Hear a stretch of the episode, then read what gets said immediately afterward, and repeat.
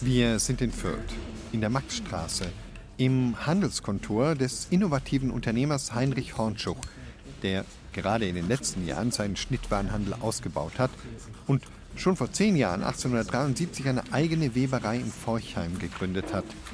Jetzt schreiben wir 1883 und der Herr Fabrikbesitzer hat heute eine Überraschung für seine Mitarbeiter und die lokale Presse. Und sogar aus der Residenzstadt München ist ein Reporter gekommen. So, meine Herren, schauen Sie, schauen Sie hier, meine Herren. Die königliche Erlaubnis für die erste Fernmeldeleitung im Deutschen Reich überhaupt. Das hat noch keiner gemacht. Und heute werden Sie alle, wie Sie hier stehen, etwas Besonderes erleben. Etwas, etwas ganz Neues. Gleich spreche ich, wie durch Zauberei, mit dem Leiter meiner Weberei in Forchheim. Das sind über 30 Kilometer. Noch vor kurzem hat Bell, einer der Erfinder des Telefons, mit seinem Fernsprechapparat nur von einem Zimmer ins andere telefoniert. Eine Verbindung über diese Strecke hinweg, das hat in Deutschland noch niemand zustande bekommen. 34 Kilometer genau zwischen der Fürther Maxstraße und meiner Weberei in Forchheim. Ja, man könnte glauben, es sei Zauberei, aber das ist es nicht. Technik, meine Herren, Technik. Ich habe mir die Fernsprechapparate vom Herrn Bell kommen lassen und verbessert. Das 19. Jahrhundert ist die Zeit der uneingeschränkten Technikgläubigkeit. Aber eben auch die Zeit der großen Erfindungen. Eisenbahn, Auto, Telegraph, Telefon, Röntgenstrahlen. Die Begeisterung für findige Unternehmer ist ungeheuer. Siemens, Rathenau, Linde. Es ist die große Zeit der Ingenieure. Von Fürth nach Forchheim habe ich die Leitungen verlegen lassen, immer am neuen Ludwigskanal entlang. Ja, das bedeutet für mich, ich spare ganze Tage. Statt nach Forchheim fahren zu müssen, kann ich mein Order einfach fernmündlich mitteilen. So, jetzt passen Sie auf, meine Herren. Jetzt passen Sie auf. So, in Forchheim schellt jetzt der Apparat. Gleich.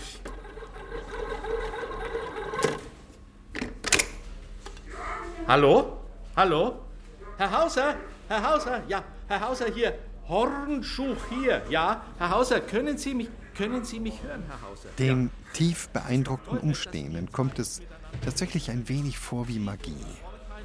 In solchen Momenten entsteht der Glaube, der Fortschritt sei unaufhaltsam. Ja, so machen wir's, gell, Herr Hauser? Ade. Ich sag Ihnen hier und heute, meine Herren, der Fernsprecher hat eine Zukunft, eine große Zukunft. Ja, Sie werden bald von Berlin nach Paris sprechen können.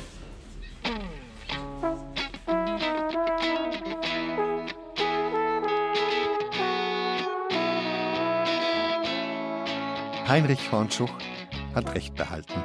Aber diesen Zauber des ersten Moments, den hat die Leitung Fürth-Forchheim ausgeübt. Berlin-Paris war dann nur noch die Erfüllung einer Erwartung.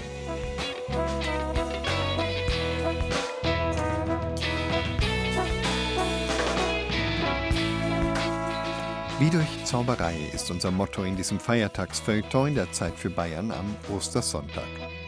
Alles, was uns auf den ersten Blick verblüfft, was uns überrascht und unglaubhaft erscheint, ebenso, als sei es Zauberei. Und dabei steckt eigentlich etwas ganz Handfestes dahinter. In dieser Sendung treffen wir Zauberer, die ihre Fähigkeiten vor Gericht einsetzen und solche, die sich selbst bezaubern lassen. Aber auch ganz ohne Zauberkünstler gibt es im Alltag doch immer wieder Momente, die wir uns nicht so recht erklären können.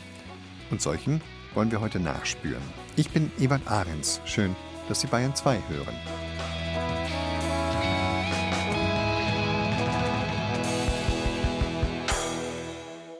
In unserem ersten Beitrag ist es wie bei dem Fabrikanten Hornschuch. Was wie Zauberei wirkt, ist in Wirklichkeit Technik und harte Arbeit. Petra Nacke hat sich von einem Bühnenzauberer erzählen lassen, wie hart. Mein Name ist Stefan Kirschbaum, ich bin 54 Jahre alt, geboren in Nürnberg und bin Zauberkünstler. Kirschbaums Wundermanufaktur liegt im Nürnberger Stadtteil Gostenhof. Schon beim Eintreten ahnt man, dass sie ihren Namen zurechtträgt. Dicht an dicht zieren Bilder die Wände, eine dezent beleuchtete Bar lädt zum Verweilen, Stühle und Beistelltische gruppieren sich um eine runde Bühne im Zentrum des Raums. Selbst ohne Show und Zuschauer scheint hier Magie in der Luft zu liegen. Die Räume für das Theater habe ich 2007 entdeckt und im Januar 2009, also ziemlich genau vor zwölf Jahren, habe ich dieses Theater eröffnet.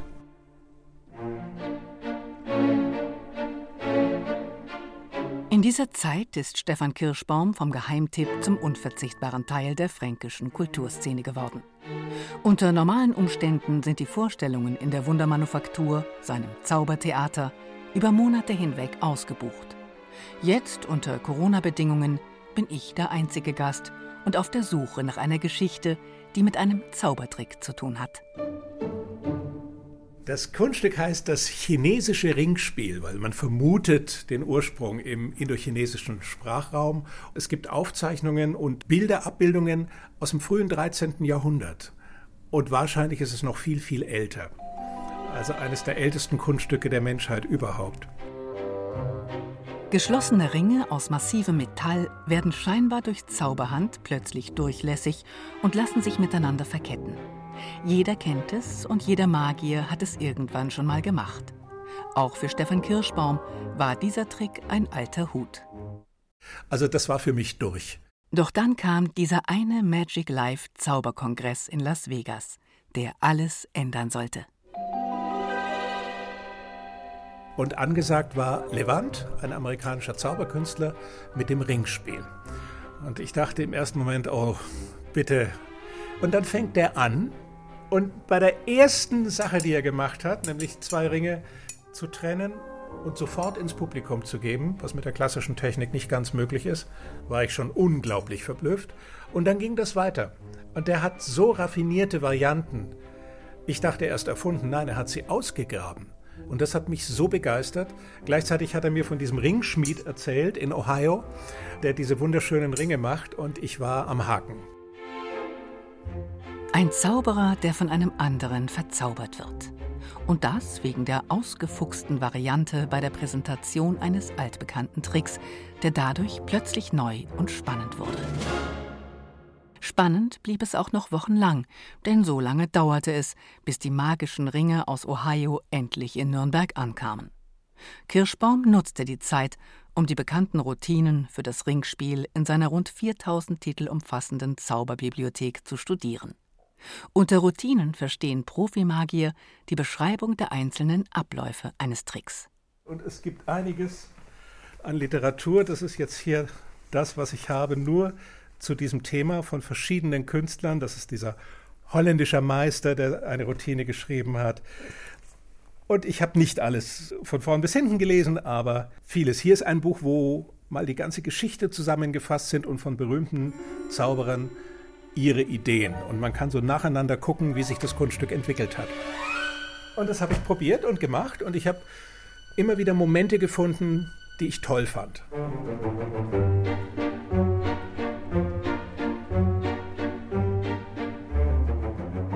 Und dabei vergingen Tage, Wochen, Monate und Jahre. Ich glaube, die erste Vorführung habe ich mich nach vier Jahren getraut bei einem Auftritt.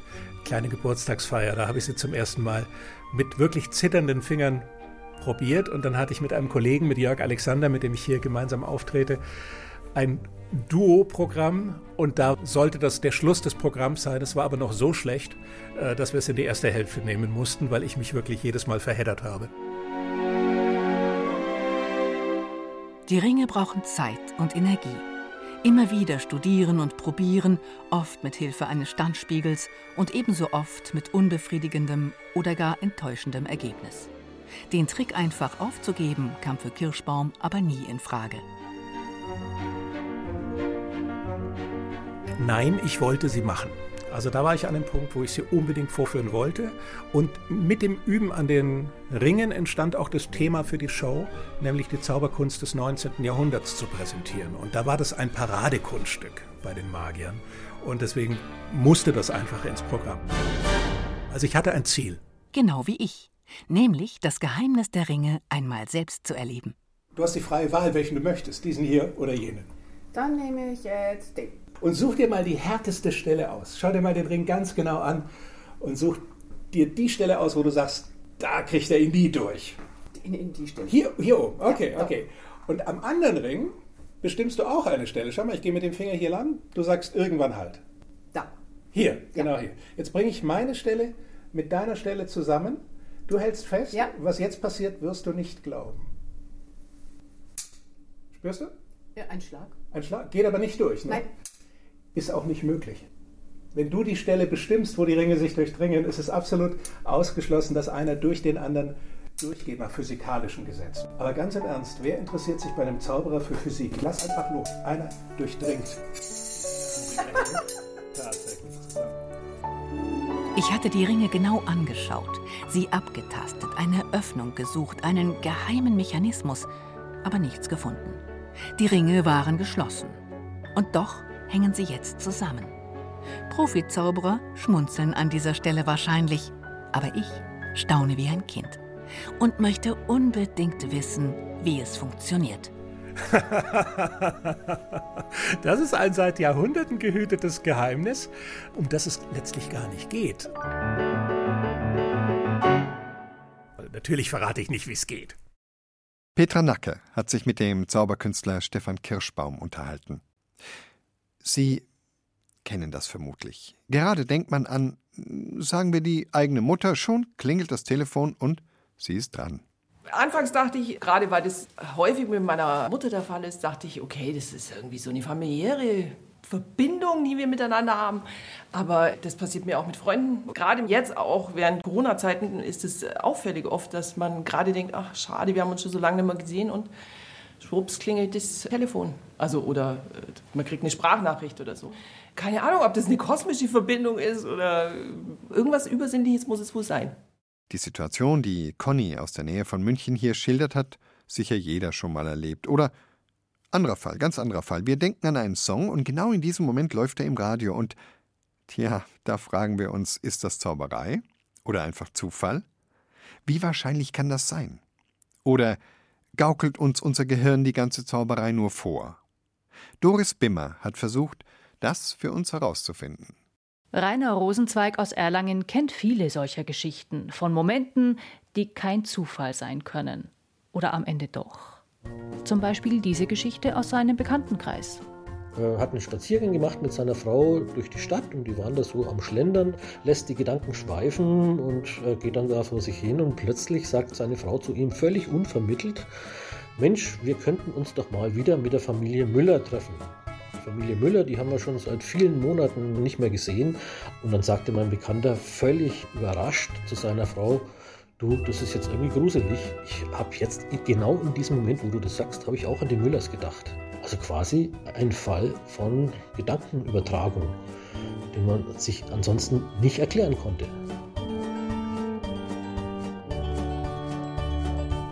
Gibt es also doch Dinge zwischen Himmel und Erde, die wir uns nicht erklären können? Ganz ausschließen will Rosenzweig das nicht. Er ist Wahrnehmungspsychologe. Aber für dieses geschilderte Ereignis und somit für viele andere auch gibt es ganz nachvollziehbare Erklärungen. Das Paar selbst ist dieser scheinbar übernatürlichen gedanklichen Verbindung auf die Schliche gekommen. Nach der angeblichen Gedankenübertragung wählten sie für den Rückweg die gleiche Strecke und in der Auslage eines Juweliergeschäfts entdeckten sie einen Ring, der sie an einen gemeinsamen Urlaub mit den Müllers erinnerte. Diesen Ring hatten sie wahrscheinlich beide schon beim ersten Vorbeilaufen flüchtig aus dem Augenwinkel gesehen. Das heißt, was ist da passiert? Dieser Ring hat dann eben in beiden Gehirnen dazu geführt, dass beide so ein bisschen drüber nachgedacht haben, ach der Ring, das war doch nett, wie war es denn damals, der Urlaub, ja, und ach in dem Urlaub haben wir doch die Müllers kennengelernt, wann haben wir denn die das letzte Mal getroffen, ja, und ach, das ist ja schon lange nicht mehr her, eigentlich könnten wir doch mal, und die Frau hat es eben ausgesprochen. Also das ist jetzt mal so ein Fall, wo man tatsächlich einen Auslöser gefunden hat, der dann dazu geführt hat, dass beide das gleiche denken. Und angenommen, sie wären nicht zurückgegangen und hätten nicht diesen Ring gefunden. Dann hätten die für immer das Gefühl gehabt, dass es da irgendetwas Übernatürliches gegeben haben muss. Eine andere Erklärung gibt es ja dafür gar nicht. Was macht das Gehirn also mit uns? Kommt es manchmal nur ins Stolpern oder spielt es uns Streiche? In Esoterikkreisen heißt es dann gerne, eine übernatürliche Kraft würde hier die Fäden ziehen. Rainer Rosenzweig bleibt lieber auf dem Boden der Tatsachen, auch weil er weiß, unsere Wahrnehmung funktioniert anders, als wir gemeinhin denken. Oft gibt es Erklärungen, auf die man ansonsten gar nicht kommt. Normalerweise würden wir ja uns das so vorstellen, dass da draußen die Welt ist und wir haben unsere Sinnesorgane und mit den Sinnesorganen bilden wir halt die Welt so ab, wie sie jetzt da ist.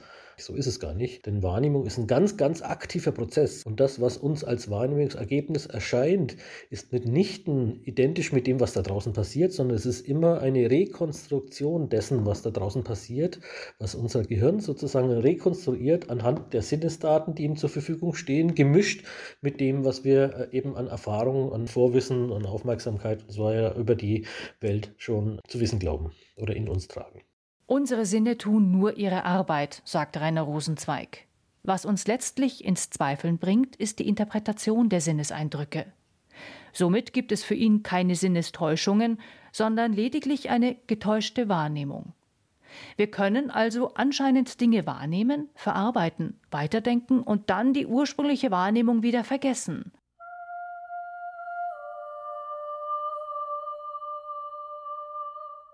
Wir leben seit zwei Jahren in einem alten Stallgebäude, das in ein Wohnhaus umgebaut wurde. Es muss halb zwei Uhr nachts gewesen sein, als mir eine tiefe Männerstimme laut ins Ohr schrie. Seit diesem Ereignis häufen sich die kuriosen Dinge. Einmal, während wir frühstückten, sah ich, wie ein alter Mann durch den Flur an unserem Tisch vorbeilief und in der Wand verschwand. Vorahnungen oder gar Spukphänomene? Sind das auch nur Wahrnehmungstäuschungen? Ein Freund war unterwegs, um aus meiner Wohnung Getränke zu holen. Als er zurückkam, fragte er mich, wer ist denn bei dir zu Besuch? Ich wunderte mich und entgegnete, niemand, wieso? Das ist komisch, sagte er. Als ich wieder gefahren bin, habe ich gesehen, wie jemand aus dem Fenster geschaut hat. Ich bin selbst ziemlich erschrocken. Solch fantastische, schier unglaubliche Geschichten bekommt Walter von Lucadou immer wieder zu hören. Er leitet seit über 30 Jahren die parapsychologische Beratungsstelle in Freiburg. Der promovierte Psychologe und Physiker ist für viele Menschen die letzte Anlaufstelle, weil sie schlicht fürchten, von anderen wegen ihrer Erlebnisse für verrückt gehalten zu werden. Und doch glaubt nicht jeder, schon mal irgendwann seltsame Schatten gesehen oder Geräusche gehört zu haben? Selbst die unwahrscheinlichsten Dinge lassen sich heute wissenschaftlich erklären, sagt Walter von Lucadou. Was wir herausgefunden haben, ist, dass es auch nicht übernatürlich ist, sondern eine psychosomatische Reaktion, die außerhalb des Körpers stattfindet. Es ist nämlich so, äh, dass man auch in der psychosomatischen Medizin eigentlich nicht weiß, warum manche Menschen, wenn sie ein psychisches Problem haben, krank werden. Das ist absolut noch nicht verstanden und ich denke, wenn wir das verstehen, dann verstehen wir auch diese Embodiment-Störung, denn das ist der gleiche Mechanismus, nur passiert der Effekt außerhalb des Körpers. Er wird also externalisiert und es ist sogar ausgezeichnet, weil die Leute nämlich auf diese Art und Weise eine Krankheit vermeiden. Von Lucadou vergleicht es mit Schmerzpatienten. Selbst wenn die Ursache medizinisch behoben ist, dauert es oft sehr lange, bis die Patienten die Schmerzen vergessen haben. Diese Spannungen würde der Körper aber bei der Embodiment-Störung umgehen, als eine Art Schutzreaktion.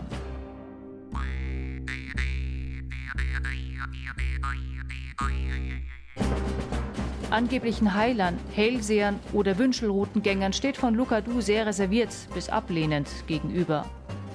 Natürlich sei es jedem selbst überlassen, die Fähigkeiten dieser Personen zu testen. Aber bitte schön nicht bei Fragen, die das Leben entscheidend beeinflussen. Der Esoterikmarkt lebt natürlich von Wunschvorstellungen und möchte natürlich gerne überall das Wunderbare haben.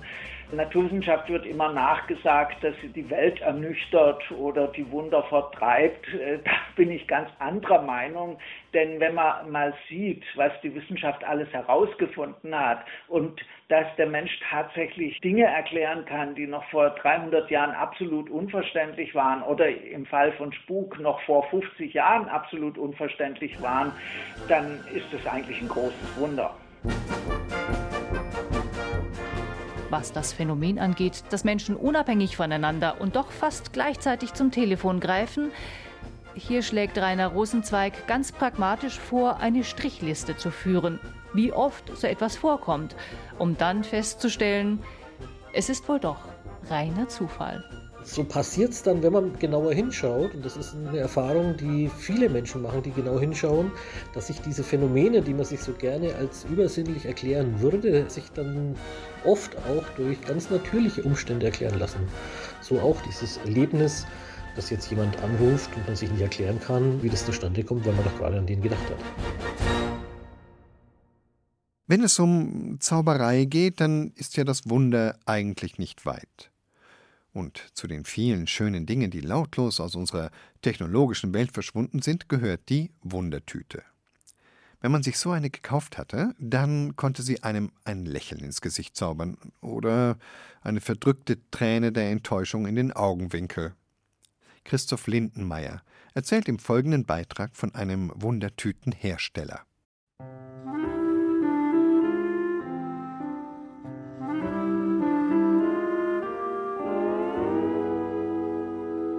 Ich lernte den Unternehmer an einem dieser schönen Abende kennen, wenn der Sommer nicht mehr weit ist.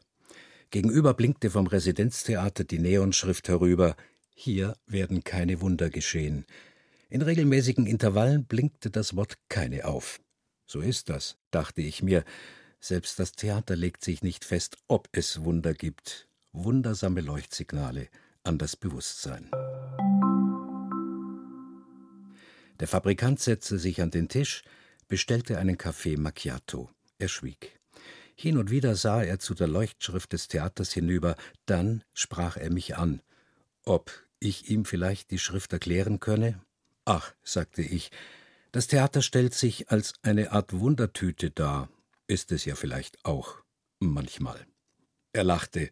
Wundertüte ist gut. Ich bin nämlich Wundertütenhersteller. Beim zweiten Café Macchiato lernte ich, dass in Europa alle Wundertüten, jedenfalls die richtigen, nach der ISO zertifiziert, also international genormt seien. Durch permanent unterschiedliche Füllungen, wie es heißt, seien seine Wundertüten eine echte Alternative zum Überraschungsei, ohne Süßigkeiten, ohne Kriegsspielzeug. Wir haben unsere Wundertüten als Kinder selbst hergestellt, sagte ich. Ein altes Schulheft, die Seiten der Länge nach umgefalzt. In diesen Seitenumschlag kam jeweils ein Fußballerbild, ein Foto, eine schöne Briefmarke. Dann wurde getauscht. Ich tippe auf eine Seite in deinem Heft, dann darfst du bei mir eine Seite wählen. Erinnern Sie sich? fragte ich ihn. Ein kleiner Wunderaustausch, ein Überraschungstransfer. Das kenne ich nicht, sagte er. Er blätterte in einem Firmenkatalog. Wir stellen auch Wundertüten-Theken für den Einzelhandel her. In einem 20er Theken-Display bieten wir jeweils zehn Buben- und zehn Mädchentüten an. Das Display verkauft sich gut in den C&C-Märkten, bei Discountern, in Tankstellen, in Supermärkten. Jedem sein kleines Wunder. Er lachte. Wir sind CE geprüft und tragen den grünen Punkt. Selbstverständlich, sagte er. Wo kommen wir denn sonst hin? Und was ist in der Wundertüte drin? fragte ich. Ein Hauptartikel, sagte er. Eine CD mit Kinderliedern oder Märchen, diverse Kleinartikel, sehr beliebt, sagte er. Wie ein Überraschungsei, ohne Ei, lachte er. Glauben Sie an Wunder? fragte ich ihn. Ach, sagte er, das schönste Wunder hat Thaddäus Troll beschrieben. Keiner kennt den mehr, diesen schwäbischen Sprachschatzsucher und Wundergeschichtenerzähler der 60er Jahre. Wissen Sie, sagte er, der Troll erzählte, dass an einem ganz besonderen Tag jeder Mensch, der seit dem Aufstehen schon gelogen habe, seine Schwerkraft verliert. Herrlich, sagte ich. Der Ober schwebt zur Decke, der uns eben komme gleich zugerufen hatte. Der Ministerpräsident rudert unter der Kuppel der Staatskanzlei herum, nur weil er München einen neuen Konzertsaal versprochen hat. Der Literaturkritiker müsste an seinem Seidenschal vom Kronleuchter vorsichtig abgeseilt werden, weil er dem Schriftsteller eben ein Kompliment gemacht hatte. Genau, sagte er, eine wunderbare Erzählung.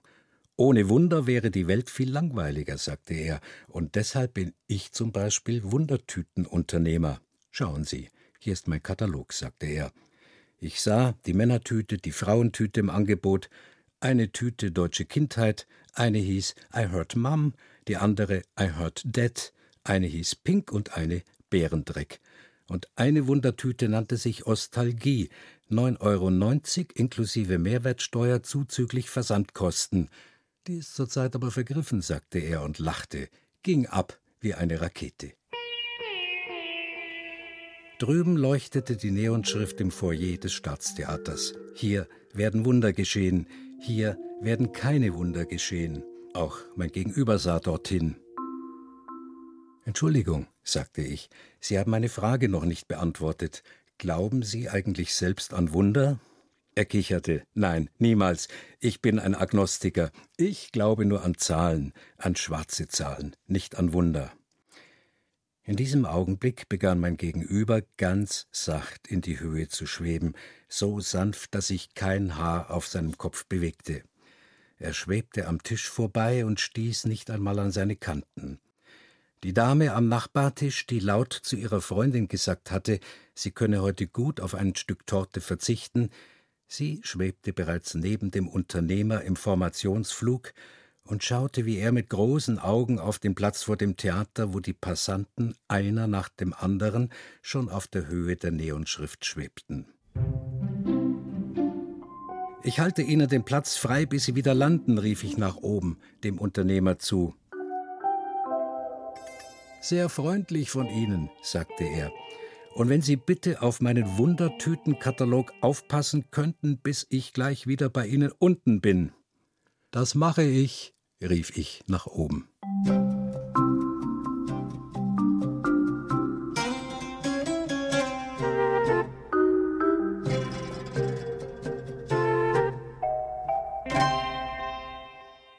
Christoph Lindenmeier über die Wundertüte. Sie hören Bayern 2 und wir haben heute Mittag für Sie Geschichten zusammengestellt, in denen es um den schmalen Grat zwischen Wirklichkeit und Zauberei geht. Und wer hätte gedacht, dass wir Magie auch an so einem durch und durch nüchternen Ort wie einem Verkehrsgericht finden? Aber dazu braucht es natürlich einen Anwalt, der gleichzeitig Zauberer ist. Christ Baumann hat einen getroffen. Markus Leimann aus München ist Anwalt und zugleich Zauberer. Der schick im Anzug gekleidete 50-Jährige hat beim Interview ein Lächeln auf den Lippen. In seiner Kanzlei in München-Schwabing setzen wir uns an den großen und schweren Besprechungstisch aus Holz. Mit der Zauberei hat er mit 13 Jahren angefangen. Der erste Auftritt war auf einer Faschingsparty seiner Eltern. Danach Glück im Unglück für ihn, ein Unfall bin ein paar Wochen im Krankenhaus gelegen und habe dann richtig angefangen, weil mir ein Zauberbuch geschenkt wurde. Und das war ja eine Mischung aus Kartenkunststücken. Äh, natürlich fängt man dann auch an mit so den Klassikern wie dem Becherspiel. Das ist so das, was jeder Zauberkünstler mal am Anfang lernen sollte. Ja, und dann ist es immer größer geworden. Ich habe dann angefangen, auf Kindergeburtstagen zu zaubern, habe mir mein Studium sozusagen damit verdient. Call it magic.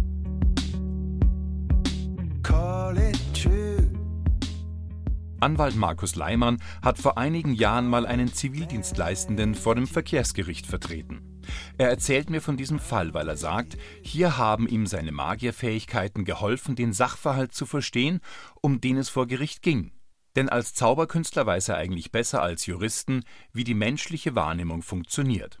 Er konnte sich so viel besser in seinen Mandanten, den Zivi, hineindenken. Der fuhr im mobilen Pflegedienst mit seinem kleinen Pflegedienstauto von Wohnung zu Wohnung der zu Pflegenden. Und auf einer dieser Fahrten passierte ihm ein Unfall. Er fuhr eine Frau an, die mit einem Rollator die Fahrbahn überquerte. Gott sei Dank wurde die Frau nicht erheblich verletzt, aber zumindest so, dass der Tatvorwurf der fahrlässigen Körperverletzung im Raum stand. Der Zivildienstleistende war beim Fahren aufmerksam, allerdings war seine Aufmerksamkeit eher auf die andere Straßenseite gerichtet, weil dort eine Gruppe von Schulkindern war, die stand und die die Straße überqueren wollten oder nicht, aber das zumindest war für den Fahrer ein Punkt, wo er seine Aufmerksamkeit hingerichtet hatte. Die fürs Verfahren entscheidende Frage war, hat er fahrlässig gehandelt oder nicht? Seine Behauptung war, er hat die Frau nicht gesehen, er hat sie nicht wahrgenommen, die sich ja mit dem Rollator nicht schnell bewegte. Klingt irgendwie erschreckend, ist nicht zu glauben, muss ja fahrlässig sein, die Frau zu übersehen. Tatsächlich ist es aber so, dass es passiert. Wir zeigen das als Zauberkünstler ja immer wieder. Und nicht nur, weil wir Dinge maskieren, sondern weil das menschliche Gehirn nicht in der Lage ist, alle Informationen gleichermaßen zu verarbeiten und darauf dann ein so eindeutiges Bild der Wirklichkeit zu konstruieren, das auch den objektiven Tatsachen entspricht, sondern es sind immer Dinge, die ausgeblendet werden. Das ist etwas, was das Gehirn machen muss, weil es gar nicht in der Lage ist, alle Sinneseinflüsse gleichermaßen zu verarbeiten. Deswegen gewichtet und wertet der innere Computer die Intelligenz, die wir im Kopf haben, und blendet ganz bewusst Dinge aus. Und das kann im blöden Fall dann so laufen, dass auch was ausgeblendet wird, was eigentlich wichtig wäre. Unsere Sinne spielen uns eben einen Streich. Das ist auch wissenschaftlich erforscht und wird Unaufmerksamkeitsblindheit genannt. Das ist ein Effekt, der einfach ganz exemplarisch beweist, dass wir, wenn wir eine Konzentration auf einen anderen Punkt haben, einen anderen Fokus haben, selbst große Dinge komplett ausblenden. Und wir Zauberkünstler arbeiten damit, das nennt sich bei uns Misdirection, also eigentlich Ablenkung. Und wir versuchen immer wieder die Aufmerksamkeit des Zuschauers ganz bewusst auf andere Dinge zu lenken, um damit dann in dem nicht aufmerksamen Teil einer Bühne oder einer Szenerie dann unsere Anführungszeichen schmutzige Arbeit machen zu können, die der Zuschauer am besten nicht bemerken soll.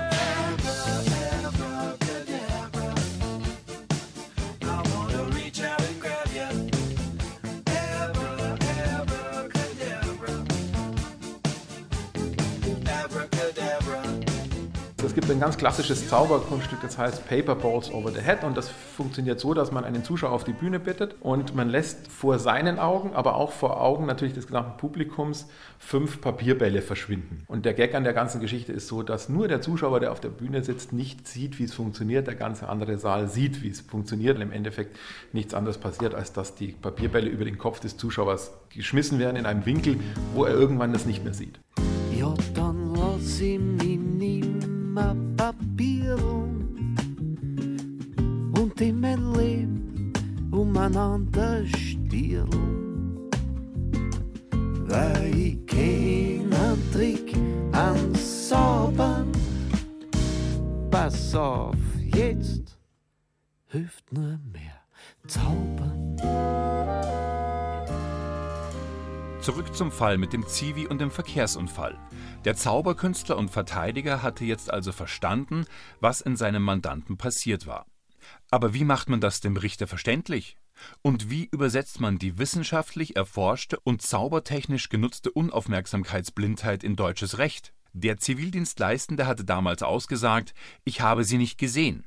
Das ist die subjektive Aussage. Eine Überprüfung fällt da schwer. Ich kann in einem Verfahren, und das ist unser Problem, nachprüfen, ob er zu schnell gefahren ist. Da gibt es einen technischen Sachverständigen, der rechnet Bremsspuren aus und kommt dann zu einem Ergebnis und sagt, äh, objektiv muss es so gewesen sein. Die Frage, ob jemand etwas sieht, wahrnimmt oder nicht wahrgenommen hat, das kann ich nicht im Nachhinein so konstruieren, dass ich daraufhin ein Urteil fällen kann, ja oder nein. Für Markus Leimann gibt es genau hier eine Parallele zwischen Anwälten und Zauberern. Denn Sowohl der Zauberkünstler wie der Rechtsanwalt sind Geschichtenerzähler. Natürlich, der Rechtsanwalt muss noch das Recht beherrschen und wissen, wie er es anwendet, aber letztendlich ist unsere Arbeit in erster Linie, Geschichten zu erzählen, vor Gericht oder in der Kommunikation mit Versicherungen oder anderen Personen, die natürlich im Wesentlichen der Wahrheit entsprechen sollen, aber die im Endeffekt dazu führen sollten, einen Anspruch eines Mandanten zum Beispiel durchzusetzen oder einen für ihn positive Ausgang eines Verfahrens herzustellen.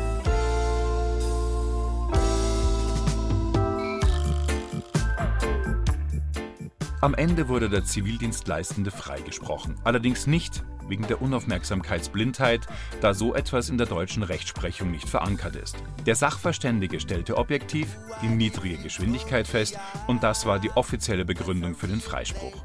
Aber vielleicht hat sich der Richter zumindest in seinem Inneren von der Argumentation des Anwalts leiten lassen. Dass der Angeklagte die Frau mit dem Rollator wirklich nicht wahrgenommen hat.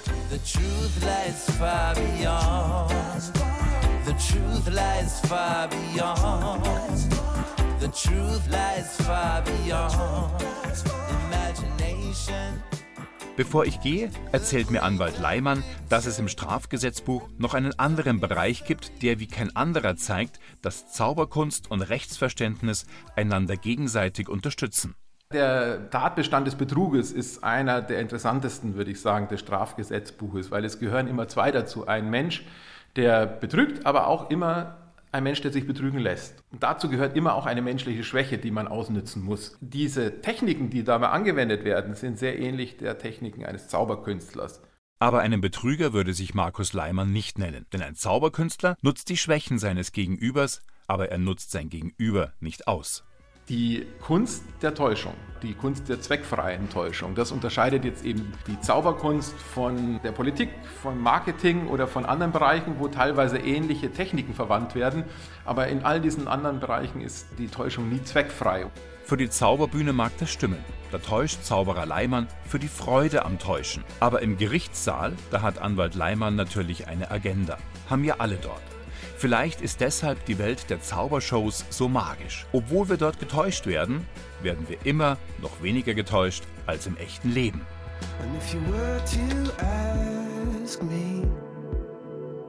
After all that we've been through, still believe